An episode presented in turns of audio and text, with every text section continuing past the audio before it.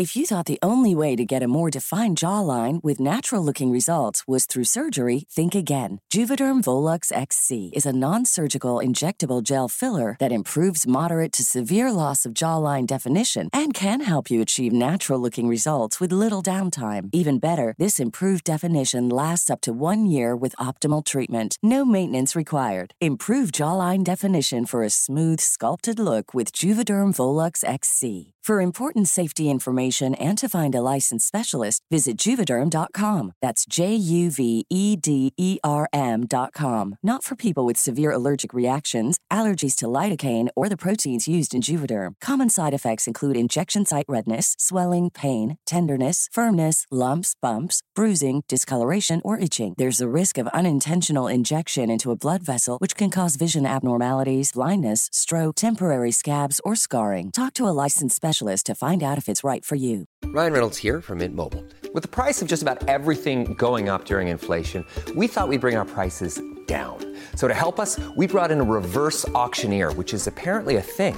Mint Mobile unlimited premium wireless. Ready to get 30, 30, bit to get 30, bit to get 20, 20, 20, bit to get 20, 20, bit to get 15, 15, 15, 15 just 15 bucks a month. So, Give it a try at mintmobile.com/switch. slash $45 upfront for three months plus taxes and fees. Promo rate for new customers for limited time. Unlimited more than 40 gigabytes per month. Slows. Full terms at mintmobile.com.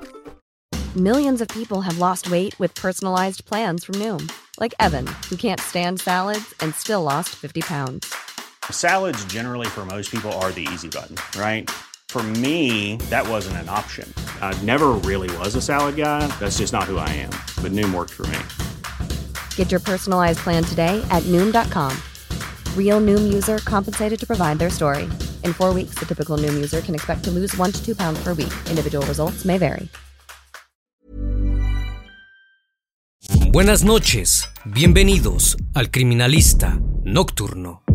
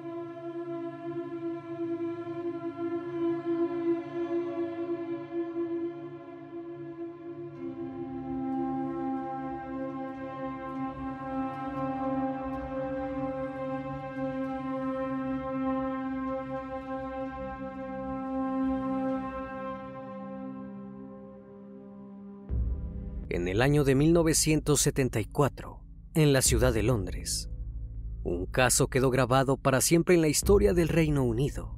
En marzo de ese año, un sujeto apareció en la estación de policía con la ropa repleta de manchas hemáticas para reportar que había privado de la vida a un hombre.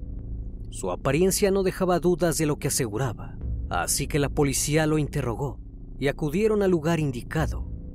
Al llegar se encontraron ante una terrible escena, la habitación de un hotel deplorable, donde el hecho había ocurrido, estaba cubierta en sangre, dejando en evidencia la violencia desmedida con la que este hombre había actuado.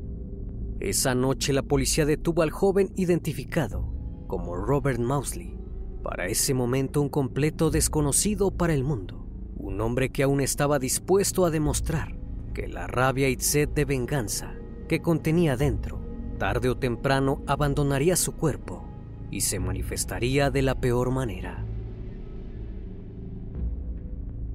El criminalista nocturno.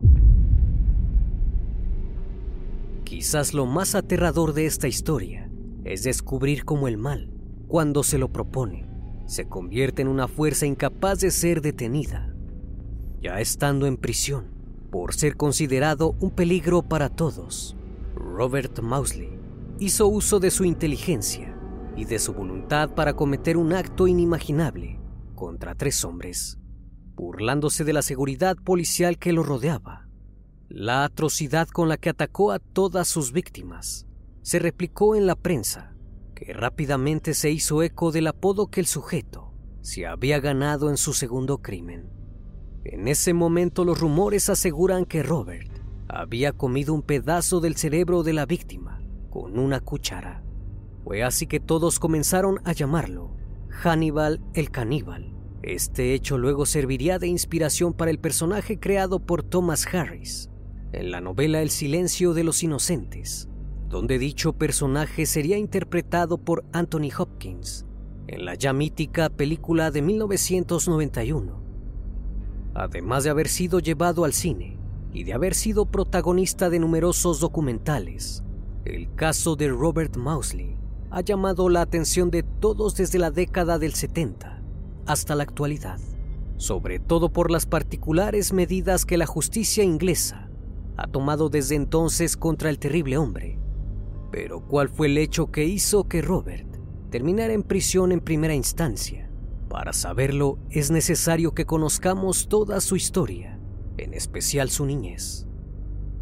Robert Mousley nació el 26 de junio de 1953 en las afueras de Liverpool, Reino Unido. Cuando era apenas un bebé de seis meses, sus padres George y Jean lo dejaron a él y a sus hermanos mayores, Brenda, Paul y Kevin, en un orfanato porque no podían hacerse cargo de ellos. El padre era alcohólico y la madre adicta a las drogas.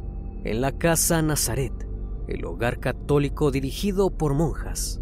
Los hermanos Mousley pasaron nueve años de sus vidas, a pesar de la falta de afecto y cuidado por parte de un ser querido.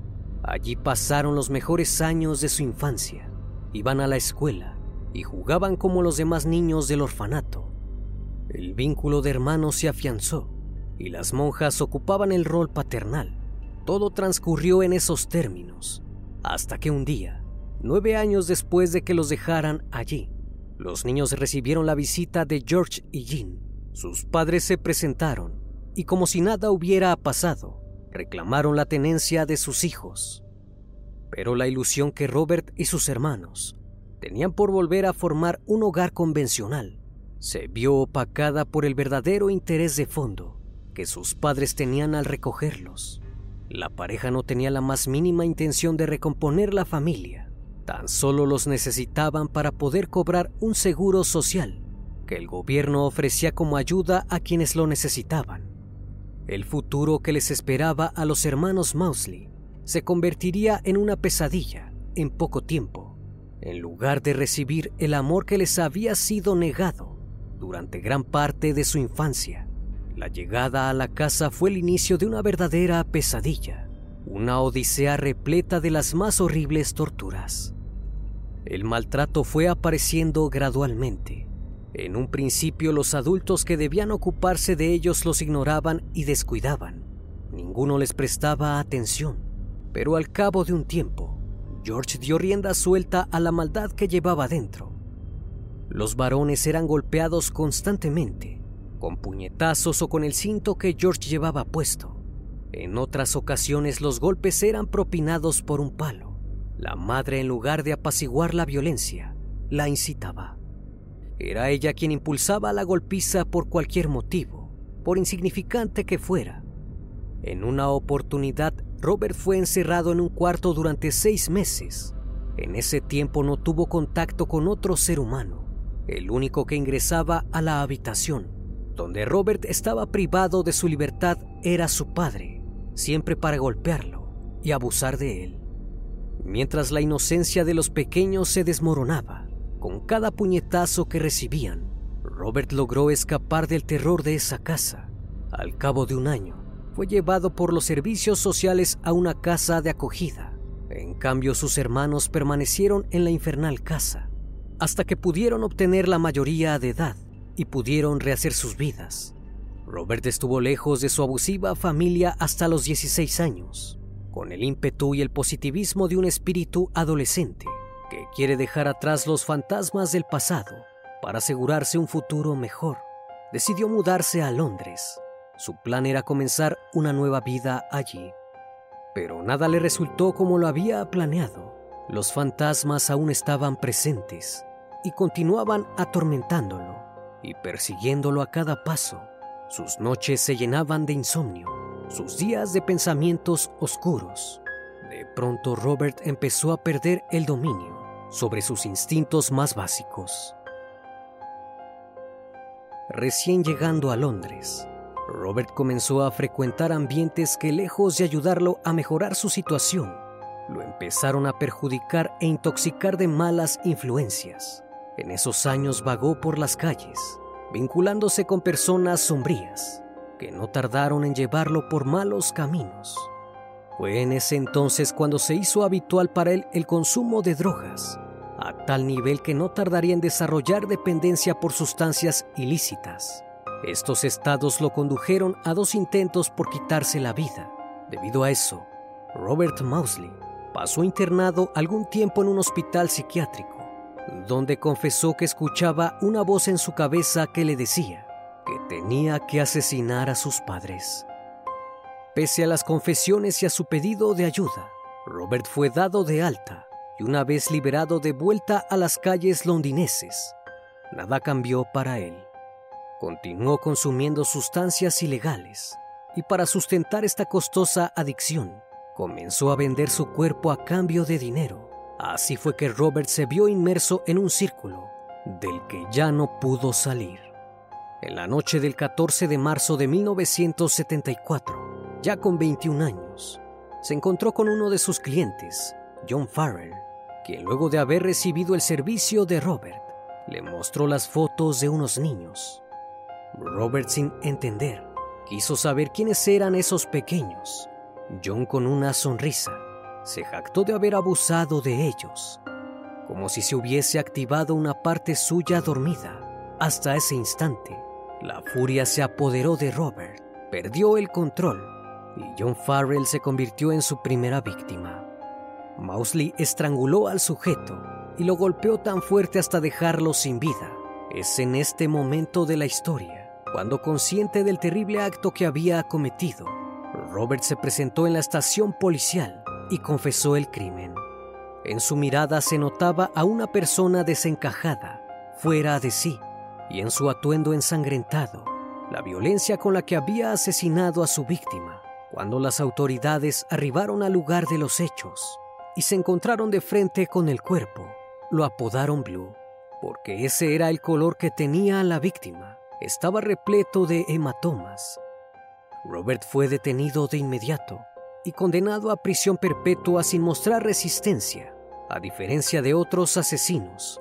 Por su situación mental fue enviado al Hospital Psiquiátrico Broadmoor, un hospital de alta seguridad que desde el año 1863 alberga a las personas más peligrosas del Reino Unido.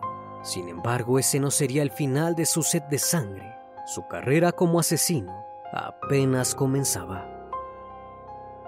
Una vez allí, Robert Mousley pasó tres años en el lugar, hasta que en 1977, junto a otro compañero que cumplía su condena, David Chessman, volvió a cometer otro aberrante crimen. Ambos tomaron de rehén a David Francis, un recluso que se encontraba en la institución cumpliendo una condena por abusar de menores. Lo encerraron en un cuarto, trabaron la puerta para que nadie pudiera ingresar y dejaron al descubierto el vidrio que dejaba ver al interior. Querían que los empleados del lugar fueran testigos de la atroz escena que se estaba por llevar a cabo. Mousley y Chessman ataron y maniataron a Francis con cables de reproductor de música. Durante nueve horas lo torturaron a golpes, mientras los guardias se limitaban a mirar con horror. No podían hacer otra cosa más que golpear la puerta en vano. Hacia el final de la tortura, Robert dejó salir la ira que arrastraba desde su infancia y una vez más, empatizando con las que habían sido víctimas de su presa, realizó un acto de justicia por mano propia. Con una cuchara de plástico y otros instrumentos que tenía a su alcance, creó un arma filosa y letal. Sin dudarlo, clavó el arma improvisada en la cabeza de su víctima mientras le daba una impresionante golpiza. Cuando se aseguró de que David Francis estaba sin vida, él y su cómplice abrieron la puerta y dejaron ingresar al personal del hospital. Cuando las autoridades policiales vieron la aterradora escena, quedaron anonadados. Robert Mousley actuó con tanta violencia y tanto sadismo que fue capaz de abrirle la tapa de los sesos a su víctima. Incluso se rumoreaba entre las autoridades que faltaba un pedazo del cerebro de Francis y que Robert lo había comido. Mousley ya no era un asesino más, ni un simple recluso. Por el contrario, fue catalogado como el criminal más peligroso de Reino Unido. Tras este brutal asesinato que cometió en el hospital Bradmore, Robert Mousley fue trasladado a la prisión Wakefield, conocida popularmente por el nombre la mansión de los monstruos, ya que ahí se encuentran los peores criminales del país. Robert fue ubicado en una celda común, hasta que en la mañana del sábado 28 de julio del año 1978 invitó a otro recluso a su celda, Stanley Darwood, que estaba allí cumpliendo su condena por abusar de menores. Aceptó la propuesta, sin darle vueltas al asunto. Robert golpeó la cabeza de su compañero de pabellón repetidas veces hasta destrozarle el cráneo y lo dejó debajo de la cama. No estaba conforme con lo que acababa de hacer, así que fue en búsqueda de otra víctima. Invitó a varios prisioneros a su celda, pero ninguno aceptó porque ya conocían su historial. Continuó intentando cazar a su próxima presa hasta que lo consiguió. Bill Roberts, de 56 años, estaba preso por golpear y asesinar a su mujer. En esos momentos se encontraba recostado boca abajo en su cama, cuando Robert Mousley lo vio. Una vez seleccionando a su víctima, entró sigilosamente y comenzó a atacarlo con un arma afilada que había creado. La rabia que tenía se había apoderado de su cuerpo, llevándola a cometer otro aberrante crimen asesinando a su última víctima con aproximadamente 90 puñaladas. Cuando logró su cometido, salió de la celda y fue en busca de los guardias de la cárcel. Haciéndoles entrega del arma que había usado, les dijo, habrá dos menos para la cena de esta noche. Era evidente para la justicia inglesa que Mausley ya no podía compartir celda con otros convictos, porque era un riesgo para todos los demás Solo había una posible solución. Debía ser aislado.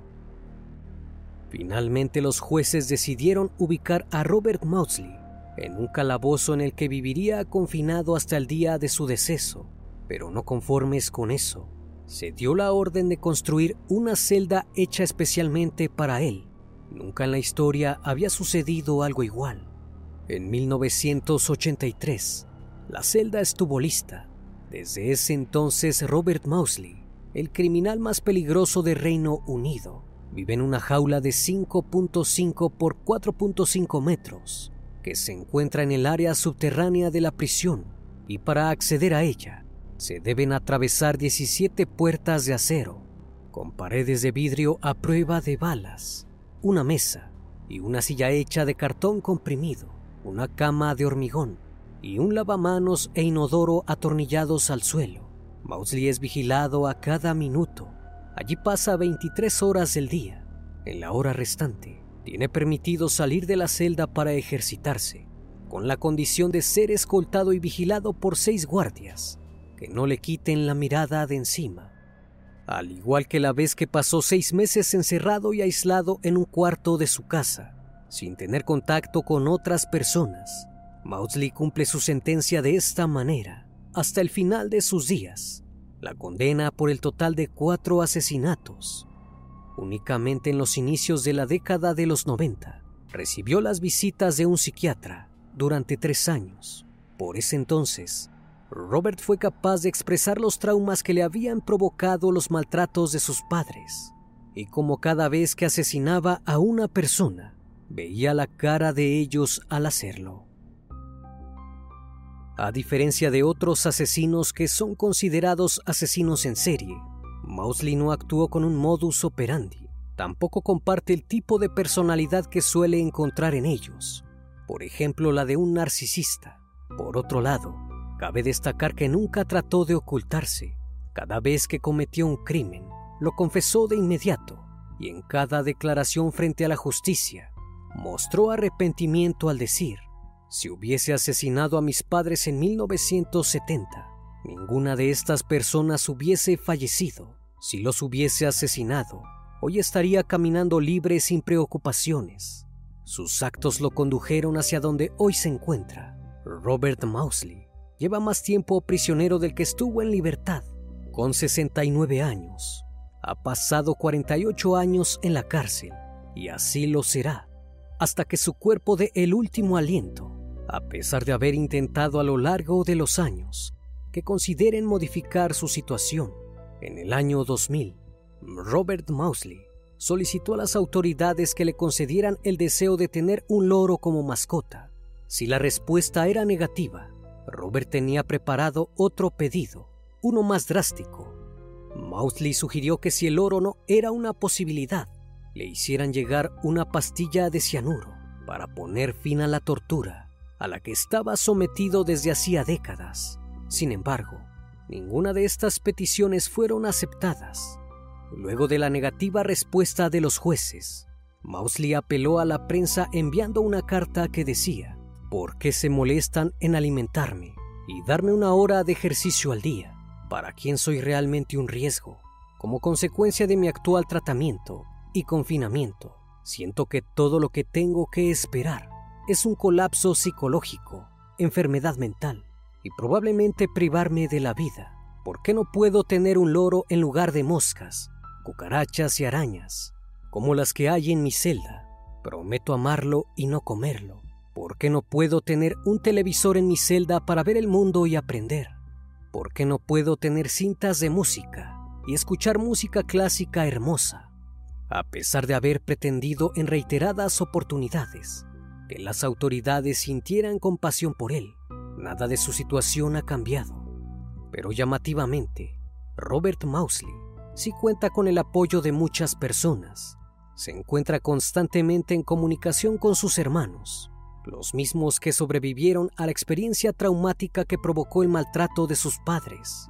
Su sobrino Gavin una de las personas que más lo ha apoyado durante todo ese tiempo en prisión, pues así lo conoció. Gavin ha asegurado en entrevistas que le han realizado que ama a su familia, sin importar lo que han hecho en el pasado. Sin embargo, lo más sorpresivo es la empatía que el caso de Robert Mausley genera entre los ciudadanos del Reino Unido. Muchas son las personas que consideran que la sentencia a la que ha sido sometido es inhumana Incluso periodistas que han tenido la oportunidad de entrevistarlo se han involucrado en el caso, llegando a pedirle directamente a la reina Isabel II que considere la pena. Robert Mausley deberá pagar la pena por las pérdidas de las cuatro víctimas, que asesinó de manera desmedida y violenta. La justicia ha determinado firmemente desde su primera confesión que debería pasar hasta el último segundo de su vida en el mismo calabozo que hoy se encuentra, sin ver la luz del sol, pagando por sus crímenes. Este es un caso que sin ninguna duda permanecerá en la historia por mucho tiempo, no solo por la polémica que despierta entre quienes se enteran del mismo, sino porque se ha vuelto un caso que ejemplifica el poder que tienen los traumas de la infancia. Quienes estudian a Robert, si bien saben que el hombre tiene problemas mentales específicos, siempre llegan a la misma conclusión. Los años de desamor en los primeros años de vida son cruciales en el posterior desarrollo de cualquier individuo. Para decirlo lisa y llanamente, la violencia a veces puede generar cicatrices que nunca logran sanar y una cicatriz sin sanar, a veces, es el germen para que un monstruo cobre vida.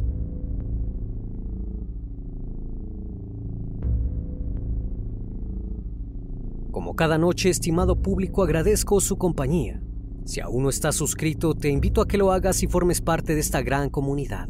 Reciban un fuerte abrazo de mi parte y no me queda más que desearles que sigan pasando un excelente día y estén de lo mejor. Esto es El Criminalista Nocturno. Hasta la próxima emisión. Buenas noches.